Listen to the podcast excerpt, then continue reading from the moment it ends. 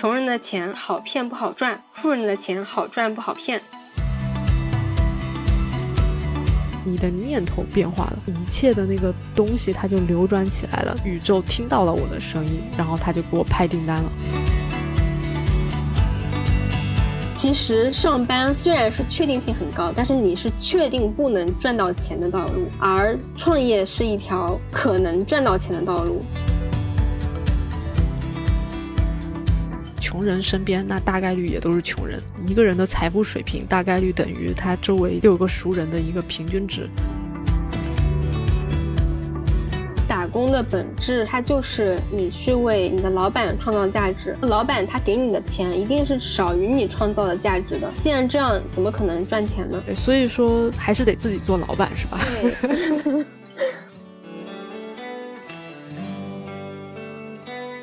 聆听火花，传播微知。大家好，我是小鱼儿，与你一起寻找生命的汪洋。今天还蛮有意思的，因为咱们节目呢，终于聊到钱这个话题了，而且呢，居然还是两个 INFP 一起在这里聊赚钱。那听众们，如果你们熟悉 MBTI 的，可能知道，在众人口中。INFP 可能是一个挺清高，然后对于世俗的各种金钱名利啊都没有兴趣，就喜欢搞那种众人皆醉我独醒啊，或者是很容易内耗的一个人格。我自己本身呢，其实以前啊也一直以来对于所谓赚钱这种事儿都非常不感冒，甚至是排斥的。那其实直到今年四五月份的时候呢，因为那段时间我自己在训练转念嘛，那就是面对生活中的各种事情，都在尝试去用一个全新的视角去看待以及行动。那对钱呢，也有了一些改观。所以其实我发现，在自我探索的过程中，金钱的卡点其实很关键，但这里呢，对于很多人来说都是有盲点的。对于金钱的认知，其实很多时候也决定了你到底能不能做成事儿，能不能赚到钱。所以说呢，今天非常开心啊，邀请到了另外一位 INFP 天雅来到咱们这集播客。那天雅可以先跟我们的听众朋友们简单介绍一下自己。嗯，好的，Hello，大家好，我是天雅，天使的天，优雅的雅。嗯，我也是一个 INFP。我之前做过十多份不同的工作，现在自己在创业做教练咨询。今天聊的主题是关于赚钱。我自己呢是从十岁，也就是四年级的时候就会做一些小生意去赚钱，然后十四岁在上初中的时候接触了互联网。就在网上开始通过一些互联网的渠道去搞钱，后来上了大学以后就开始做微商、做兼职啊、打工实习等等，也在大三的时候攒下了十万元的第一桶金，现在是一边读研究生一边在创业的状态。OK，然后我也是一名呃国际认证的 MBTI 教练。啊，所以说对人的研究也会比较多。其实邀请天雅是因为我发现 大家对于赚钱这个事儿，因为很多人都停留在纸上谈兵的阶段嘛。但其实我是从去年认识天雅的，到现在已经一年了。一年前我们那个时候有过一次线上的交流，但那个时候呢，他还只是一个单纯的 MBTI 的咨询师嘛。但我发现，在一年后啊，他已经年入六位数了，然后有。几百位的个案，嗯，客单价其实也挺高的。我觉得天雅是一个既能持续干热爱的事儿，然后又能用这个事情来养活自己的这样的一个状态。关键是，呃，天雅现在是不是还没有完全毕业呀？对对对，我现在是研二，然后明年四月份毕业。对，所以相比很多，我觉得学生吧，其实天雅真的有非常丰富的商业实践了。这也是我邀请天雅来这集播客的一个起心动念吧。那因为刚才提到了，就是其实天雅好像很早的时候就开始做生意了嘛，是小学四年级。我觉得我们可以从小聊到现在啊，就是给大家分享一下这一路的心路历程。其实我还蛮好奇呢，就是你的这个人生第一桶金，当时是。做了一个什么事儿啊？嗯，好的，那就先分享一下我小学的时候怎么搞钱。嗯，呃，就其实为什么会想要赚钱呢？就一定是有一些金钱相关的观念或者是意识进入你的脑海。那我最早接触到金钱，就是有相关的意识呢，其实可能会跟星座有关，因为我是一个金牛座，小学的时候还挺喜欢研究星座的。当时我就看说这个金牛座什么贪财又好色，我就想啊，这种嗯，这个很符合我的这个人生追求，那我是不是应该多搞点钱呢？这个是一方面吧。然后另一方面呢，就是跟家庭的也有关系。呃，像我家里其实都是普通的这个上班族嘛。我爸的职业是医生，可能在外人看来，医生应该是一个高收入的职业，但其实呢，职业路径前半段还是比较坎坷的，就是他一开始工资也没有很高，而且要花很多时间和精力去学习。所以说我家那个时候没什么钱，所以我会有很多想要买的玩具，想要买好吃的，但是都买不了，所以就。很想要有自己的零花钱吧，但是我家里又不给我，所以就想到要自己赚钱。第三个跟金钱有关的意识就是，我有一个好朋友，小学的同学，他是有很多的点子，然后很会搞钱。他当时我就看到他在班里面会去倒卖一些文具，比如说一支钢笔，哎，他可能是从一个有钱的同学手里买过来，那个同学他不喜欢了。可能原价十块钱，他三块钱买到，再把他五块钱卖出去，净赚两元。那我看到他这样的操作之后，因为我跟他关系也很好，我就感觉特别厉害，就给他学过来了，自己也去倒卖一些文具赚钱。当时我们班里面就我们两个赚的比较多。没想到就是他的好友变成了他的竞品，我觉得这个好像还挺神奇的，因为你提到你小的时候可能会。有很多想买的东西嘛，但是那个时候可能零花钱不够。我发现这里有一个比较大的分歧点啊，就因为我小的时候也是这样，我一直记得，可能一二年级的时候，那个时候班上有一些其他同学是比较有钱的，然后我妈那个时候就跟我说，她说谁谁谁家很有钱啊，咱们家是没钱的，所以说你只能靠好好学习，你才能有出路。就是有钱有什么意思啊？所以好像。我一直从小就是有一种根深蒂固的感觉，就扎在我心里，就是有钱根本就没什么意思，有钱有什么了不起？那我没钱也挺好的，就是我自己也有高尚的品格，对吧？我也是一个好人，就是有这样的观念。他其实好像是不是也在压抑人们去赚钱呢？嗯嗯，对。当我做了教练之后嘛，其实我会有接触到一些。专门做金钱关系有有关的一些教练。当我接触了金钱还有财富方面之后，我才知道，其实你要去赚到钱的话，首先是你要正确的对金钱有一个认知和态度。就像你刚刚小鱼儿所说的，其实很多人会觉得钱是不好的，但其实这个心理是很矛盾的。你说它为什么不好呢？对吧？其实钱是每个人都需要的，我们。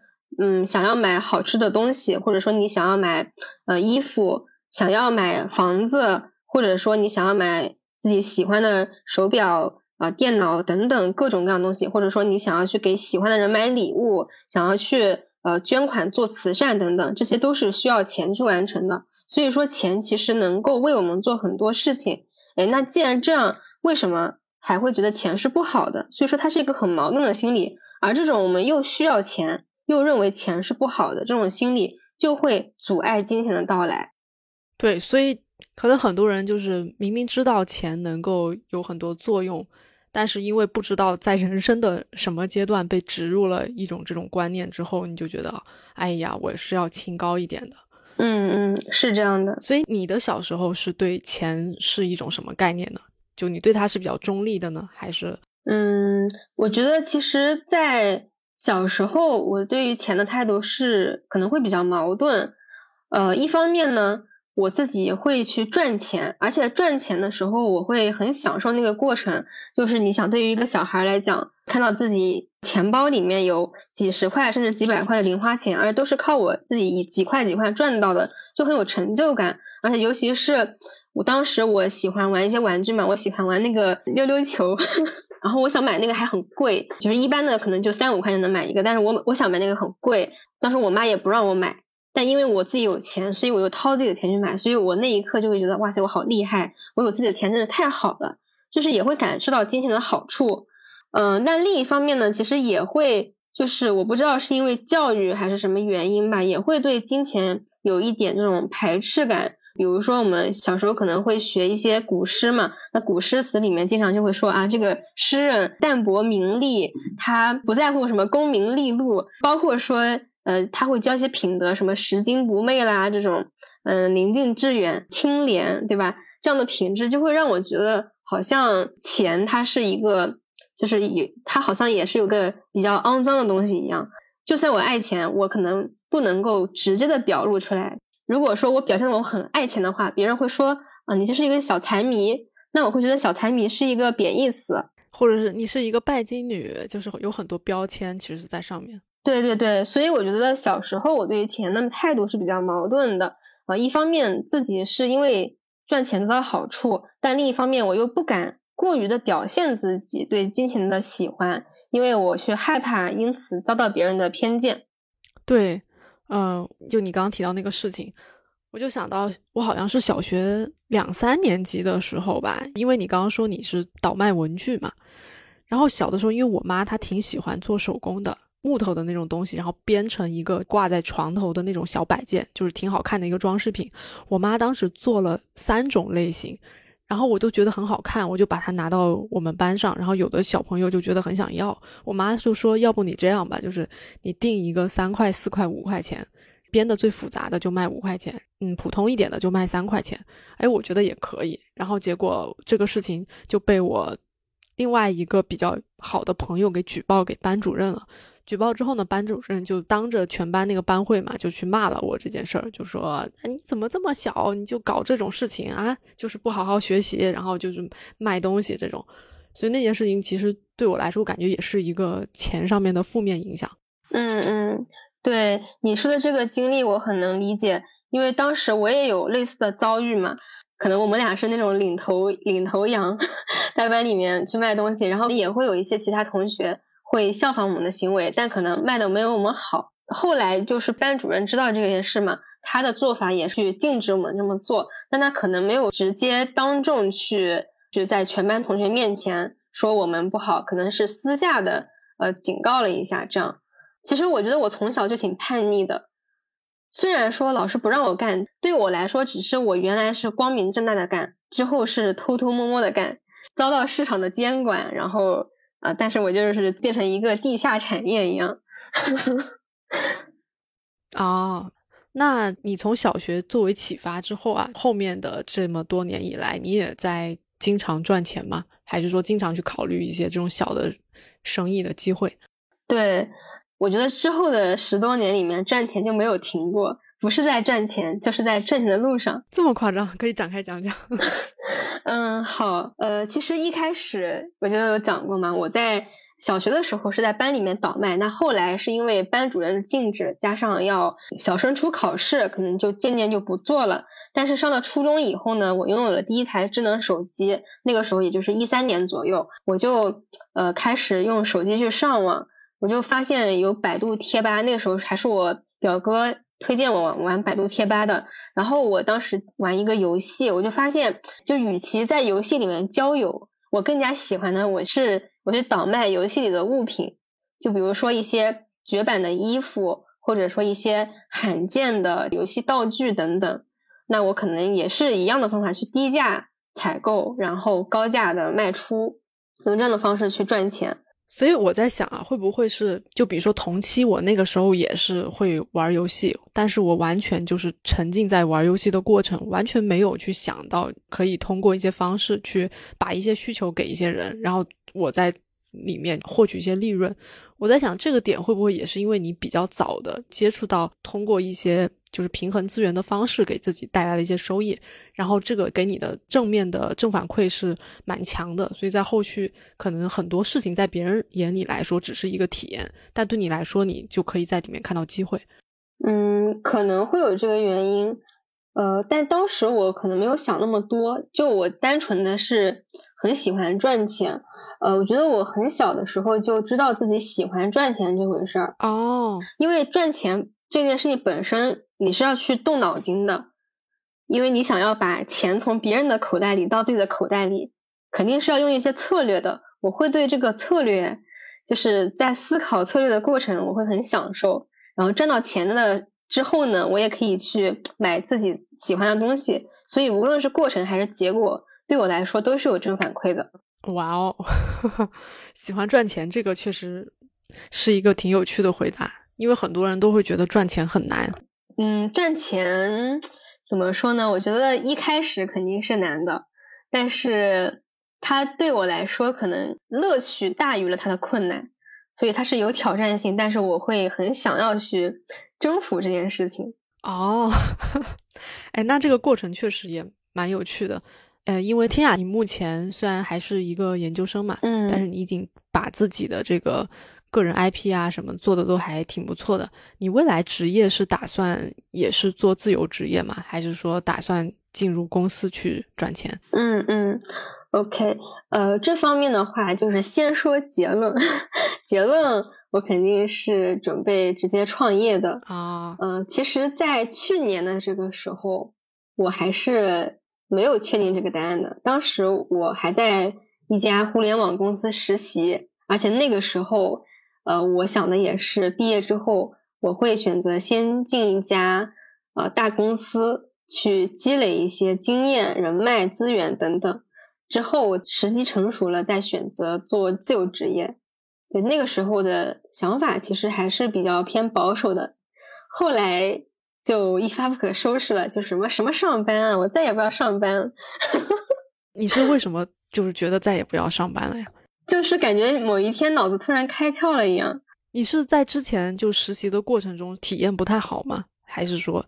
嗯，我觉得，因为我做过有十多份工作嘛，肯定会有体验不好的工作，但大部分体验还是不错的。所以我觉得这个跟。工作体验没有关系，我觉得我可能单纯的就是不想上班。嗯，我觉得最主要的原因是来自于我本身对上班这件事情就很排斥。呃，因为我觉得上班它是很反人性的。因为上班你去搜索一下它的词典里的意思，就是你要在固定的时间去到一个固定的地点，然后在那个时间段里面进行工作嘛。嗯。所以说，它固定时间、固定地点这个事情就。我觉得很反人性，因为你想，就是人他从古代诞生一开始嘛，他其实哪有说什么我一定要在这个时间段去到这个工位上，还不能移动。其实人的天性是很自由的，对，还要打卡，对对对，还要去看你的工时。是的，这些东西都很反人性，所以我觉得上班它只是工业革命之后才发明出来的一种东西，那它本身就是一种对于人类的压迫。那我只是要去回归到我的天性而已，所以我觉得这个不上班它是一件自然的事情，上班才是一件不自然的事情。不过好像很多人他在考虑我到底是上班呢，还是出来做自由职业的时候。他们会觉得是不是做自由职业就比较不稳定嘛？那其实对于赚钱这个事情来，它可能风险更高，更难赚钱的。但是上班其实是每天都有固定的工资，你其实就能预期到我这一个月一定能到手多少钱，或者说下一个月可能我就有什么绩效之类的。你你自己是怎么去看待这两种差别的？嗯，就可能很多人可能会觉得说上班你会有一个相对来讲更稳定的现金流。那如果说自由职业或者是创业，它肯定是不稳定性和风险性更高。但是在我看来，其实是恰恰相反的。其实上班反而是选择了一条，就是虽然是确定性很高，但是你是确定不能赚到钱的道路。而创业是一条我可能赚到钱的道路。在我确定不能赚到钱和我可能挣到钱里面，我还是会选可能赚到钱。这个点确实还蛮好的，因为我之前其实没有什么概念啊，直到今年五月份的时候，我去玩了一次那个财富流的推演，然后在那里面，他是把就是人生四十年嘛，模拟在一场游戏里，我就发现好像真的选择打工的话，你永远不可能实现财富自由的。但很多人可能还在所谓的去拼命。比如说我要去什么大厂呀，或者是我去什么创业公司，但是这些钱真的不够你财富自由，因为财富自由它的点就不在于你要每天把所有的时间耗在一个事情上，它也给不了你这么多的自由。对，是的，而且其实打工的本质是什么呢？它就是你去为你的老板创造价值，然后老板他给你的钱一定是少于你创造的价值的。那既然这样，怎么可能赚钱呢？对，所以说赚到钱还是得自己做老板，是吧？对，对。哎，那我想问一下，就是。因为你其实现在才研二嘛，但是我发现你无论是在那个之前过往财富啊、赚钱呐、商业上的实践也很强，对于未来自己的定位其实也比较明确。那在这条路上，你当时是先探索的个人的兴趣，以自己的兴趣出发，还是说你就是说我要就是实现什么财富自由，我以这个财富来作为一个目标？因为我发现就是很多人他都会去。觉得这两者好像很难平衡，我感觉你是平衡的比较好的，因为你好像都有。呃，这个的话呢，会让我联想到做职业规划里面常用的一个工具，叫职业甜蜜区。职业甜蜜区呢，它就是说，怎么样我能找到一个自己做起来非常满意的职业呢？它要满足三个条件，第一个呢是叫我喜欢，第二个叫我擅长。第三个叫市场需要，这个理论应该很多人都听说过嘛。所以说，其实这三点里面呢，我们又可以看出它其实是有两个大方向的。我喜欢和我擅长，它更加关注的是对内的，也就是说我是个什么样的人，我喜欢什么，我擅长什么，这是对内探索的部分。而市场需要什么呢？它是属于对外的，也就是说你需要了解这个市场的需求，了解趋势，了解周期，了解行情等等。如果说一个人能挣到钱，他肯定是这两方面都具备的。那会因为个人的这个性格不同，包括说接触到的信息不同，他会有一个先后顺序在。对，所以我我觉得通过这个模型也可以看出，就是在初期，呃，无论是我适合还是我热爱嘛，就是你都要找到自己比较匹配的一个东西所在，然后这里面。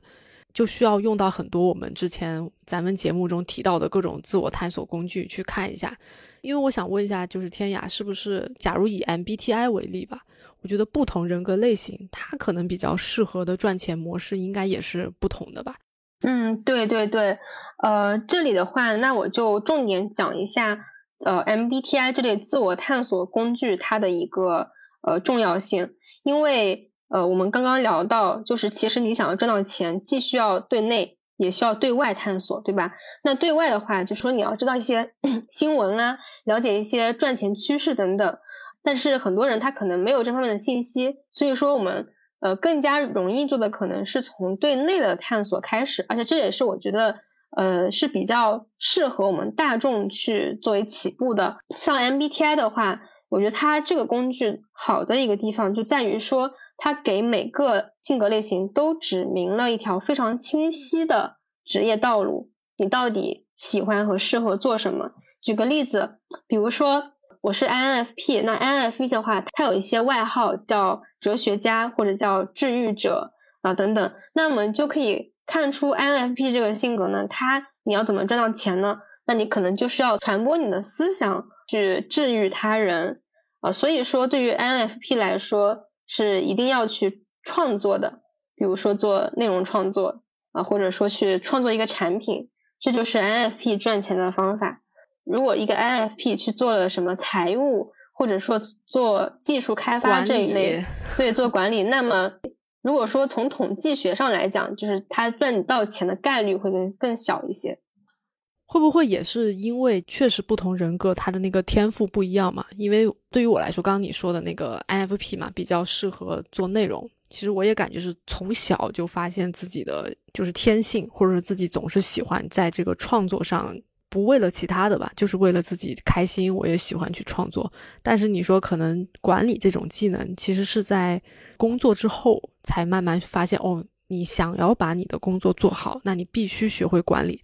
那即便可能有一天我把我的管理能力训练的很好，它其实有点逆我的天性。嗯，对，是这样的。哎，那那我问一个相反的吧，那个比如说 ESTJ 呢？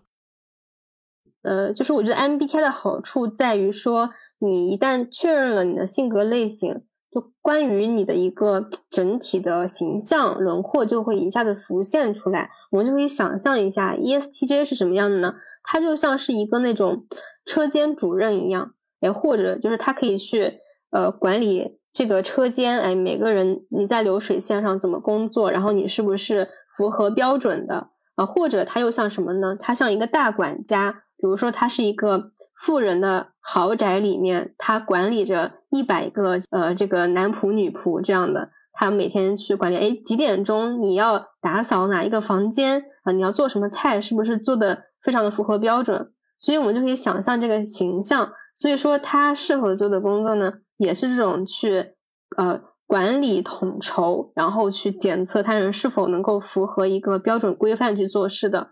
那什么样的工作是符合这样的？一个情形呢，就比如说做管理者，具体来说就是项目管理啊，或者说这种呃车间的管理，或者说呃其实做销售类的，它也是可以的。但这这里我还有一个疑问啊，就是因为很多人会质疑这个 MBTI 工具嘛，因为现在它其实也比较大众化了。那像比如说多次去测试的时候，如果测出来的结果都有变动的话，就会觉得这个工具不是很准。就是这里有什么就是好的一个看法吗？嗯，OK，呃，那首先看到 MBTI 它更为大众熟知呢，我觉得这是一件这是一件好事情，因为呢，这代表说我们当代的年轻人会更加关注自己的个性了，并且有意识的进行自我探索，这其实是一个非常好的现象。但是同时呢，我也看到的是，这个市场的供给方它其实是不足的，就是市场对于人们在自我探索方面的这个提供，包括说教育，其实是呃有比较嗯，就可能还没有发展到位的。所以说，像其实从专业角度来讲，MBTI 它是首先你是需要有专业的测评，然后再加上是有教练去辅导的。而不是说我在网上，我可能看到一个链接，我就做一个测试。那第一个是这个链接它的准确度如何？第二个是呃你自己如果说不了解这个理论，那同时你又没有教练去辅导的话，那么测试的结果它是极有可能有偏差的。这是第一个原因，就是呃没有一个专业的测试环境。第二个原因呢是个人的这种性格呢，它是会发展的。并且说，人在不同的环境下，他会展现出自己的不同的方面。MBTI 它其实是更加体现一个人比较恒常的一面，你比较本质的一面。但是有的时候我们也会有跟自己相反的一面浮现出来。但这不是说我们就变了一个人格类型，它只是说我们这一阵子可能会用一些我们平常不太会用的偏好。那这一点可能也是大家测试结果会有区别的原因。也会给大家带来一些困扰。这个的话，如果说大家想要更加去了解自己的性格，就需要去进行进一步的学习。对，像我自己也是，我前段时间还在极客分享了一个洞察嘛。呃，我不是说我三个月其实会再去看一下我的这个 MBTI 类型嘛，基本上都是稳定的 INFP。但是呢，就是四五月的时候，我在转念的过程中，然后我在这个工作中去推进的过程中。我那段时间整个人都变了一样，就像 ENTJ 一样。我当时重新去测了一遍，但是我发现那个确实不是我常态，因为我最近又回到原来的状态了。但是那一个月可能是我在高度去集中的发展我的那个荣格八维里的 TE 的能力，那个能力高度的发展的过程中，可能看上去的表现型比较像另外一个人格。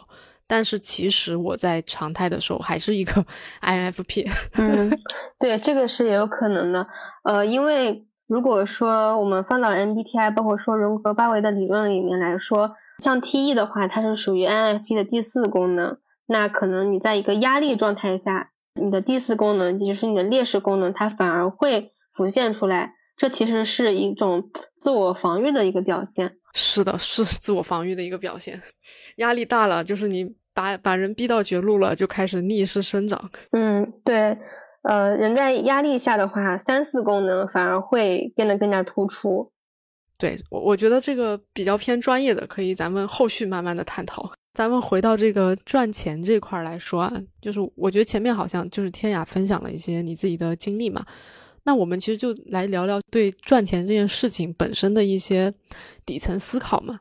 我我发现现实生活中啊，就是很多人他其实是一直赚不到钱的，就大多数人其实都是在打工嘛。那你看世界上这个富人跟穷人的比例来看，也是，当然是穷人很多，富人只占那么一小撮。这个本质的原因，你觉得为什么？嗯嗯，我看到过一种说法是叫。就穷人之所以穷，因为他们的父母都是穷人。这句话它的一个逻辑是什么呢？就是为什么穷人穷，是因为他的父母是穷人。因为我们的很多观念，包括说我们成长的环境，很大程度上是父母给予我们的。呃，如果说父母都是穷人的话，那么他们给我们的认知也是穷人的认知。所以说，我们如果说都是很听父母的话。那么，穷人的小孩他将一直是穷人，所以其实可以理解为父母那套逻辑思维造成了他们现在是穷人。那所以你就算再怎么听他们说的，他们沿用的还是自己那套框架，那你还是只能活成穷人。对，所以如果这件事情再往深处去说的话，它本质上还是一个认知和思维的差异。嗯，那这个假如哈。我现在就举一个例子，我就是一个穷人了。那你说我怎么样让自己变成一个富人的认知呢？嗯，那首先第一个是你的，你身边接触的人、圈子、环境，这是我认为最重要的。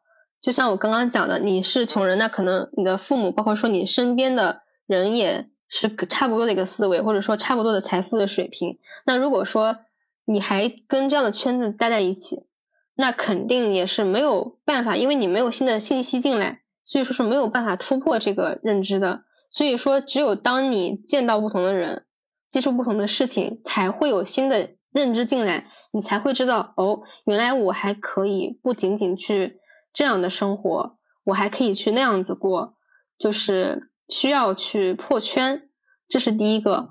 啊，那第二点呢，就是那你凭什么破圈呢？你凭什么换环境？这就需要自己去提升能力，这个过程肯定是要自己要去肯吃苦，肯花钱，要么是花钱，然后没钱的时候就是要肯吃苦。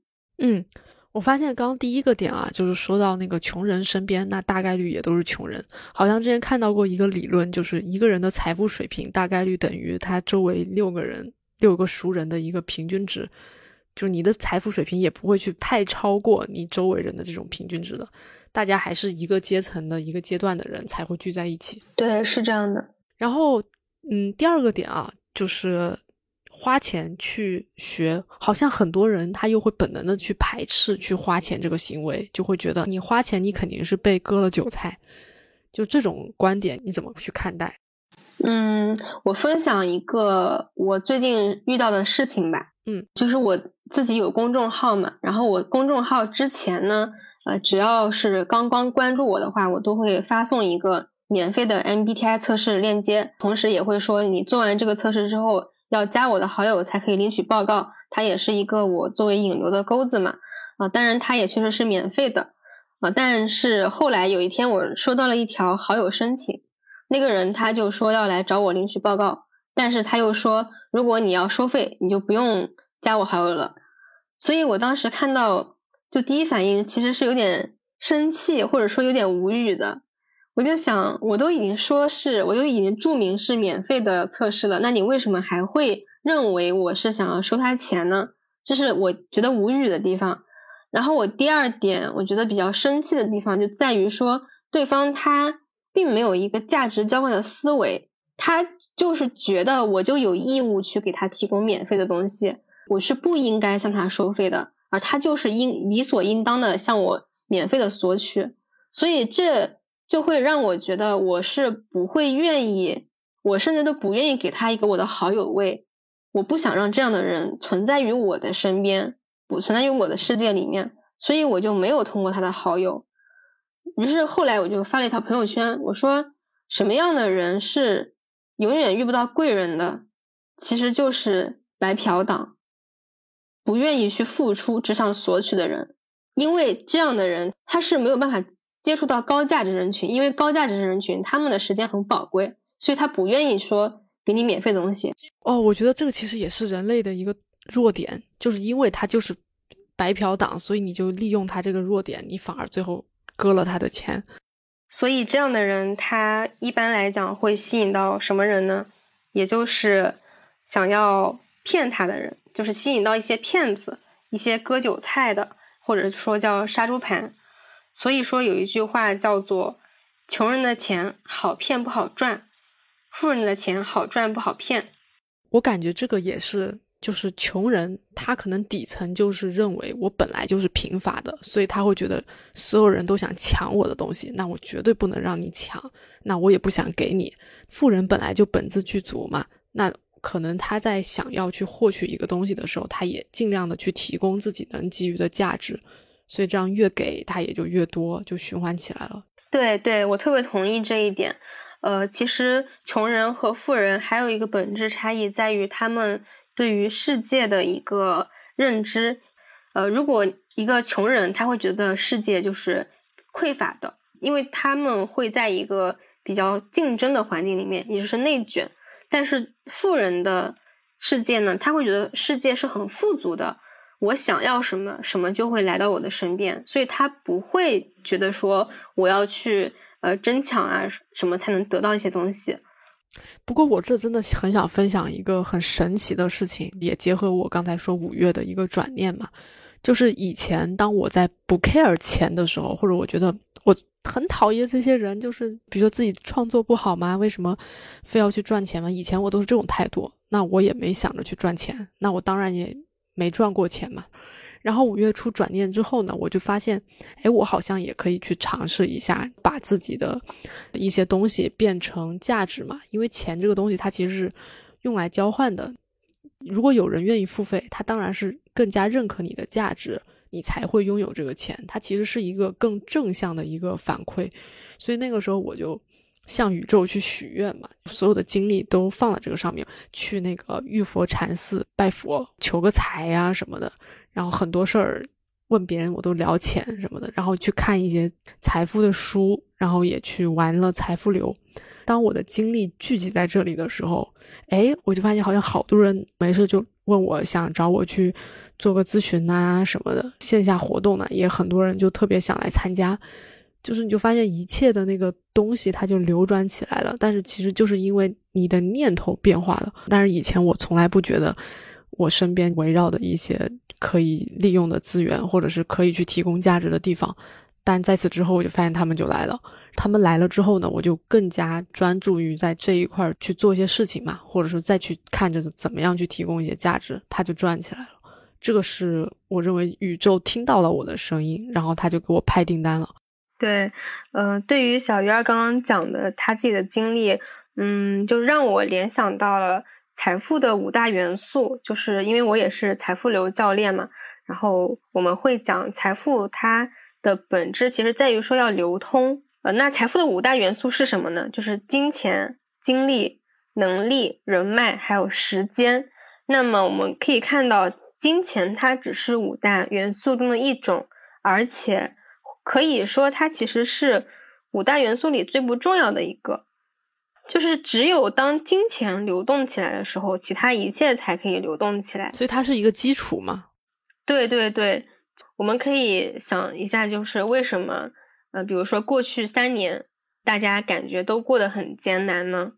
就是因为没有人消费了嘛，大家都不敢消费了，大家会觉得说要应对一些突发情况，所以说财富的。这个倾向会更加变得保守，所以说消费的人变少了。那消费的人变少了，那么企业的收入就下降了。所以说很多企业它不得不降薪裁员，甚至说最终倒闭，降本增效。对，那么很多人，所以说很多人他其实是降薪，甚至是失业了。那失业之后，他又会进一步的去降低消费，所以说就进入一个恶性循环。所以为什么说一个社会它想要发展？一定是要拉动消费，其实这不是什么消费主义的陷阱，它就是金钱一定要让它流通起来，而且经济基础永远是排在第一个的。嗯，对对对，是的，无论是对于一个大的经济体，还是对于个人来讲，都是如此。嗯，是的。那我们回归小我来看啊，一个人啊，如果把他自己的爱好从爱好做起，然后去做到赚钱，你觉得这个环节里面其实最难的是什么？比如说我自己之前的卡点一直就是在于我可能没有想要把爱好变成钱的那个意识嘛，可能我觉得它是一个很神圣的东西。将爱好变成赚钱的事，我觉得很多人可能都想过，但更多的人是否定了自己，因为他们会觉得我的爱好太美好了，但是我不知道怎么用它赚钱，他们会觉得这件事很困难，或者说就是人的本性里面也会有一些自卑的情节嘛，所以说会自我否认掉。呃，这是第一个，就是心理卡点层面的。那我们突破这个心理卡点层面，我们看看具体实操层面。怎么样来做到呢？它其实是有步骤的。就像我现在，我也带了十几个陪跑客户嘛，其实我是有一套方法论的。那首先第一步是了解自己的优势，做定位。像为什么我们要从爱好去赚钱呢？因为你爱好其实是你自己知道你具有的一个，我喜欢干这个。你你之所以喜欢干这个，肯定也是因为你做它的时候得到正反馈嘛。那就比如说你喜欢玩滑板，肯定是因为你滑板玩的好，不可能说玩的又又菜又爱玩，这个情况其实是比较少见的。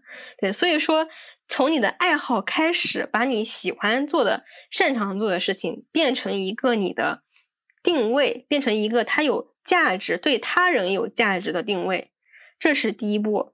然后第二步呢，就是比如说我是一个，我就是一个呃减肥健身教练，还是我是一个。个人成长教练，还是我是一个什么学习陪跑师等等啊，类似的这样的定位定好之后呢，这个是你对自己的一个身份定位。那你要把我的这个价值传递给别人，你必须要通过一个媒介，且这个媒介就是产品，或者说一种服务。你一定是通过提供了某种产品或者服务，然后把你的价值传递给了对方，这个过程你才能就是传递价值，只有利他，你才能够赚钱。所以说，你怎么样去做一个产品或者是服务，需要一个产品的思维。第三步呢，就是商业模式设计。当你有了产品服务之后，就是你的价值给出去了，那么你怎么样把回报给拿回来？这就需要有一个商业模式，也就是叫你怎么样赚到钱。呃，像小鱼儿刚刚讲的，他就是其实之前是有利他、有提供价值，但是可能没有想过我怎么把回报给拿回来。那么有了这一块之后，就是第四步，我认为是做，就是做营销。你的一个东西很好，然后你又知道怎么样赚钱，那么接下来要做的就是把它给放大。比如说你给一个人的话，就是帮到一个人，然后赚一份钱。那如果说你能够宣传给一百个人，这样就能帮到一百个人赚一百分钱。所以说这是营销的部分啊。我认为这四步的话，基本上就是一个人从爱好到赚钱，他的一个。小闭环的步骤，嗯，感觉这个还挺系统的。我突然想到，我经常还听到的一个声音啊，就是说，有的人他一方面又说，哎呀，我好想把我的爱好就是用来赚钱，但他又会有一个地方在抗拒，就说，哎呀，但是好像一旦把喜欢的事情跟钱挂钩了，好像这个事情就变得不那么热爱了，好像他就会变得非常的世俗，或者是好像我就失去了之前做他的那种动力了。这种声音你是怎么看待？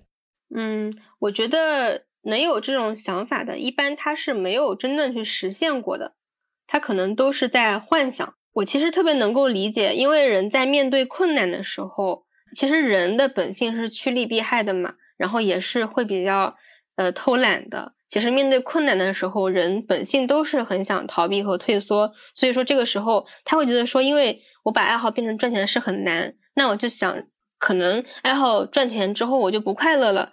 就用这样的一个想法来说服自己，那我就可以不用去赚钱了。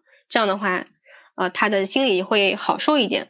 接下来，我想讲一下，就是这里面一个逻辑哈，就是为什么用你的爱好去赚钱，他不会失去快乐，他反而会更加快乐。因为首先，我们刚刚说，为什么一件事情会成为你的爱好，它一定是因为。你在做这件事的时候得到的正反馈比做其他事情得到的更多。那么我们既然一个人的时间是有限的，我们每天都是二十四小时，那么你把同样的时间里面都投入在能够让你得到正反馈越多的事情里，那不是更快乐了吗？那既然反正你肯定要赚钱，那么我我去做我更喜欢的事情，不是更快乐吗？你这个逻辑听着好像确实很正确，是无法反驳，确实是无法反驳，因为你已经在就是通过自己的爱好在赚钱了嘛。那相比于每天在大厂打工的人，你日常的这种工作状态是什么样？嗯嗯，就我先讲我工作的一个情况吧。呃，我会觉得其实工作和生活的一个界限并没有那么清楚，也可能是因为我很享受我的工作，所以我会觉得无所谓。呃，像我平时，比如说我每天做咨询的话，会花三个小时左右，然后其余的时间我会用来写文章，或者是做一些战略上的设计等等，或者是进行一些协调沟通等等。整个人的时间安排是比较悠闲，或者说比较呃，就是不一定是悠闲，但是它一定是自由的。比如说我今天我突然想吃某一家日料了，我现在我立马就可以开车出去吃啊，或者说今天想去呃上海找小鱼儿玩，哎，那我可能就是可以买张票过去，可能我不用去顾虑，哎，我这个项目还没有做完，或者说。呃，我这个星期五还要开会，然后我周末这周末可能老板要喊我加班，就是我没有那么多的一个顾虑在，因为我的时间它是完全在我的掌控之中的，所以说我觉得这个状态首先很享受，第二个就是说，可能在我身边人看来，就是他们会说我卷，但其实我不是很喜欢卷这个形容哈，我可能会觉得我。比较像是一个工作狂的状态，就虽然说我每天的时间很自由，但实际上我花在工作里的这个投入还是比较多的。但是大家都知道，INFP 是一个很懒的性格，嗯，所以因为人的精力总是有限的嘛。我之前听到过一个说法，就是假如说你每天起床精力是一百点，那你做你喜欢的事儿，你耗的是一点精力；你做不喜欢的事儿，耗的是十点精力。那我们做喜欢的事儿，你的精力就更多，所以说自然能够做更多事儿。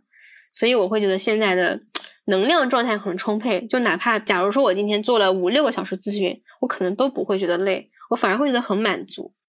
我觉得这个好像真的是这样，就是天雅刚才说的，比如说我今天录播课吧，比如说跟天雅录了这一个多小时，其实对于我来说，它反而是一种充能。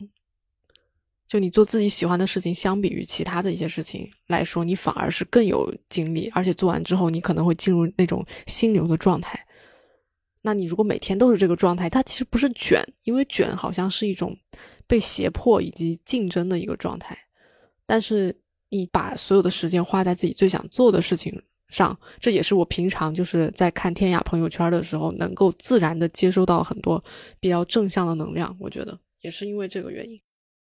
嗯，对对对，嗯，所以我觉得现在，呃，我也能够吸引很多，就是我的追随者吧，包括说我的很多客户之所以有付费，也是被我身上能量所吸引，这也是我在做自己喜欢的事、热爱的事，所以我会自然而然的就散发一种能量吧，而且我会觉得这个状态不需要我去用力维持，它是很自然的，所以我觉得好像就是能量这个东西是很难伪装的。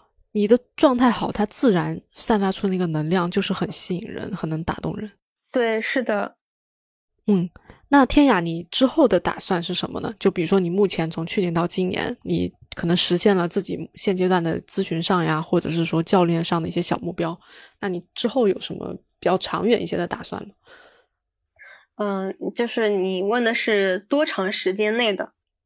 呃。不用说太长吧，比如说，就是你接下来一到三年之内，你有什么更长的规划吗？嗯，我觉得首先第一块呢，对于我的业务本身吧，我是一个比较喜欢把事情做到卓越、做到极致的人，所以我会希望自己目前的业务既然已经初步的形成一个小闭环，就是已经达成从零到一了，那我会希望把它从一到十，甚至从十到一百。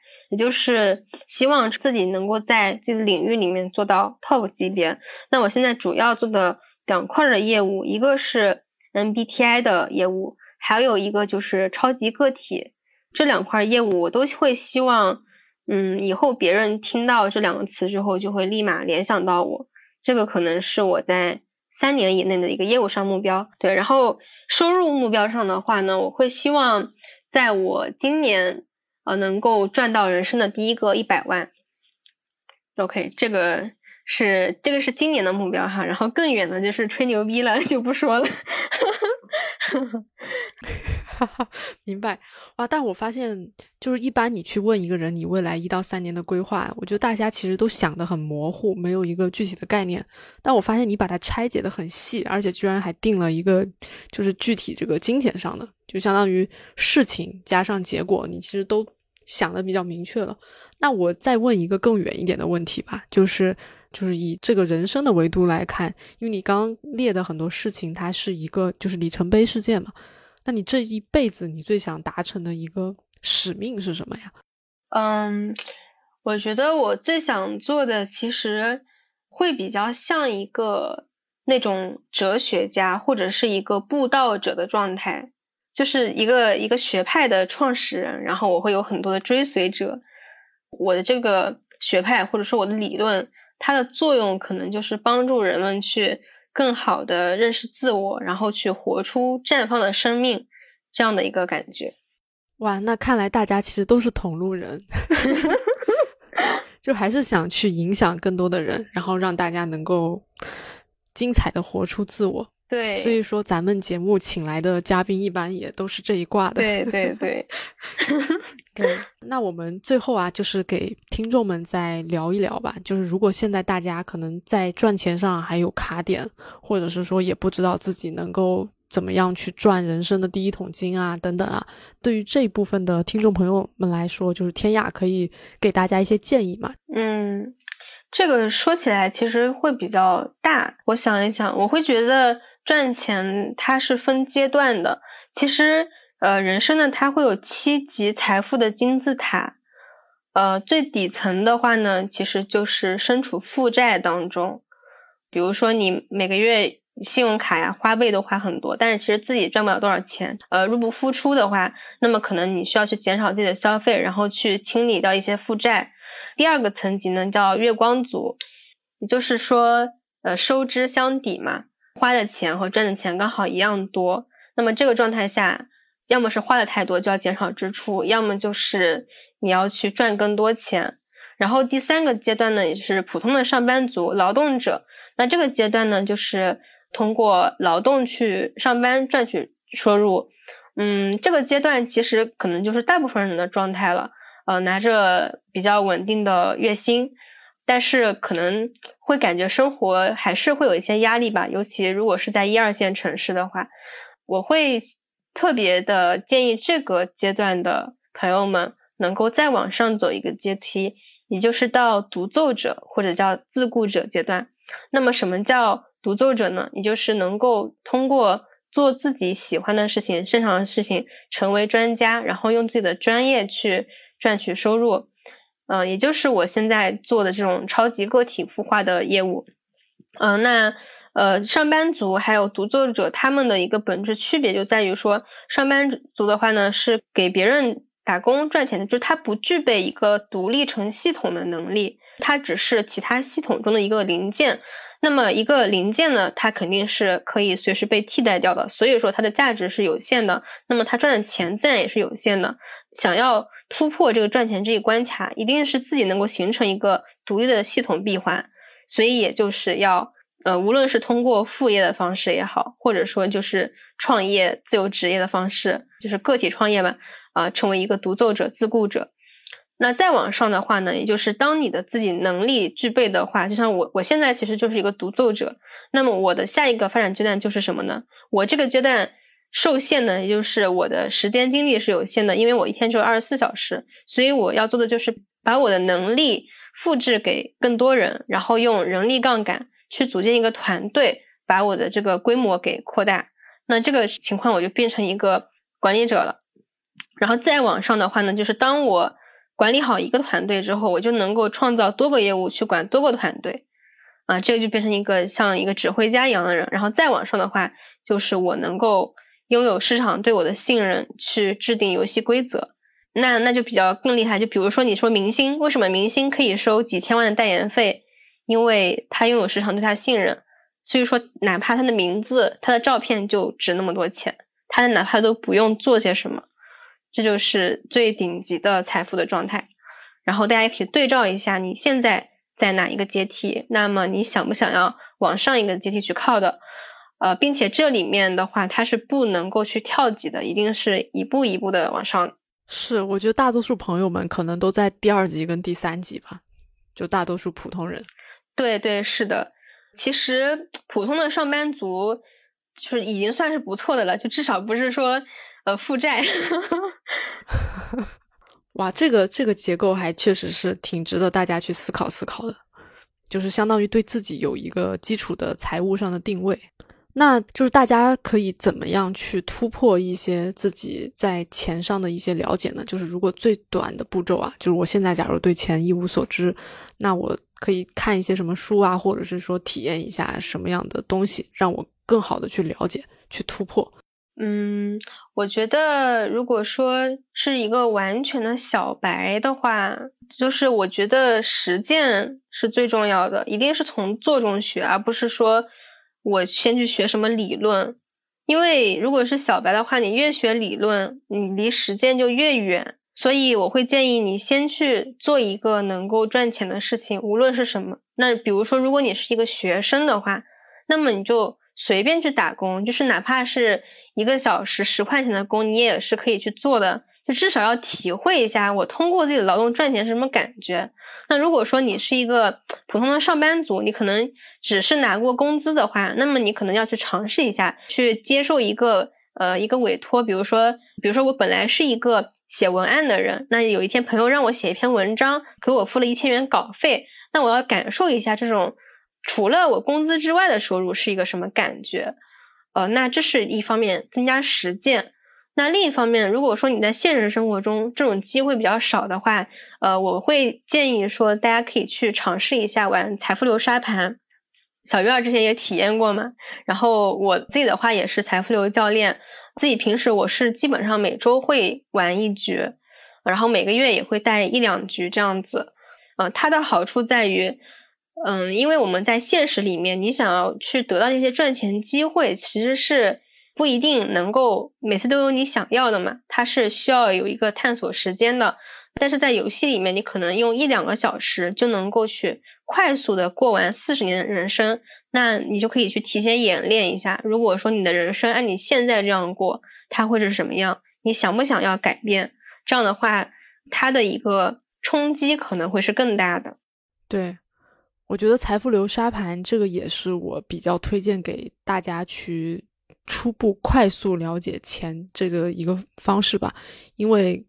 我当时第一次玩的时候，我们那一局就是没有人能出圈嘛，就是所有人都还停留在一个非常普通的一个水平里面过完了一生。然后这个游戏就非常能够启发你去思考，那我现在过的这个日子，它真的能够实现我所谓的人生理想吗？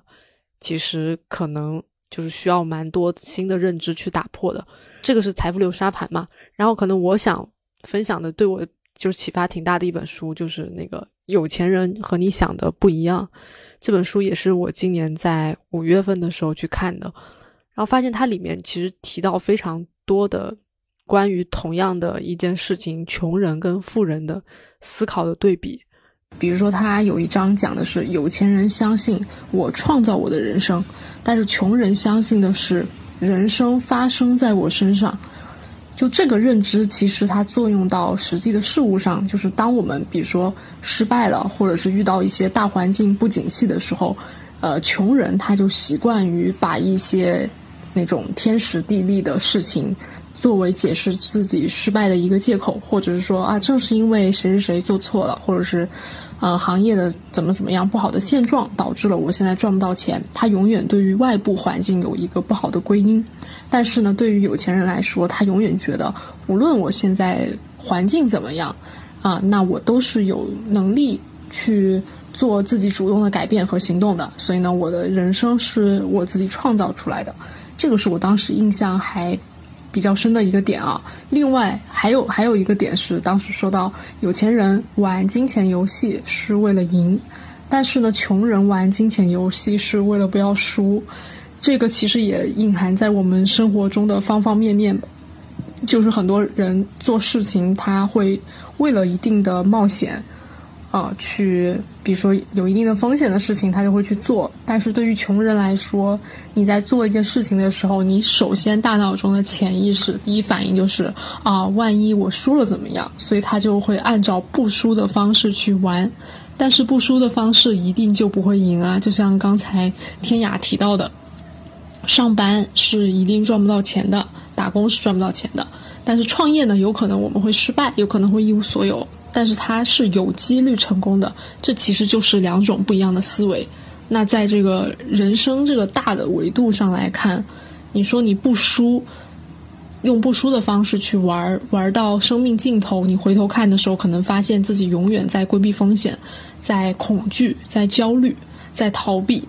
但是呢，如果你为了赢的方式去玩，即便可能你最后失败了，你还是会觉得。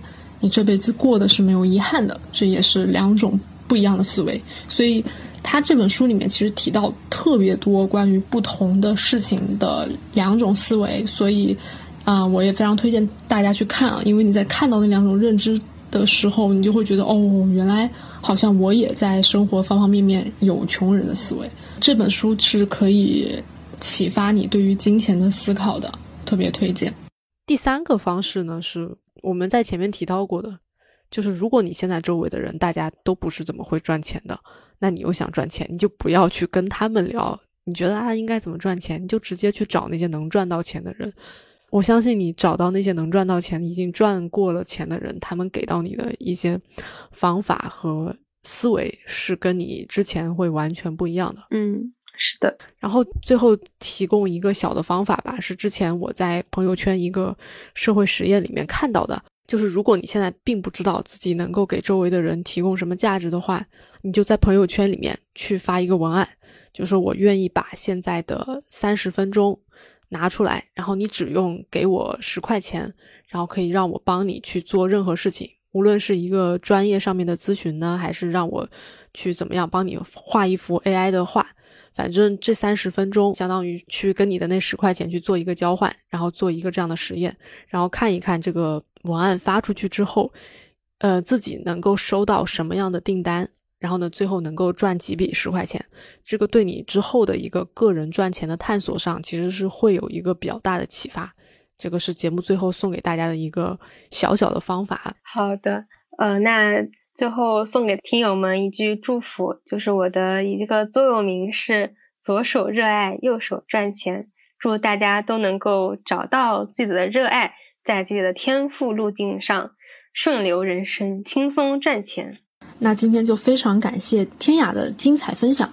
今天虽然是来给大家聊了一聊关于赚钱和金钱观相关的事情，作为一个 MBTI 国际认证的教练，其实呢，为了让更多人从更加专业的角度来认识自己，天雅近期也推出了一个 MBTI 的大师课，课程呢一共包含七节主课和十六个锦囊。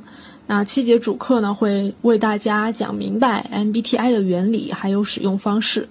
那整体的风格是非常轻松易懂啊，大白话的，学了其实可以立马实操。那这个十六个锦囊呢，其实是给到十六种人格的专属成长建议，包括人格画像呀、优劣势啊，以及适合你的职业和他人的相处方式等等。这个 MBTI 大师课呢，你既可以更加了解自己，扬长避短。也能够在生活中呢，去轻松读懂不同人格类型的内心，成为人际关系大师。本集节目呢，就特地给听友们申请来了专属福利啊！那首发价其实这门课程是六百九十九元，报林波微步使用听友的专属优惠，可以领取三百元的优惠券。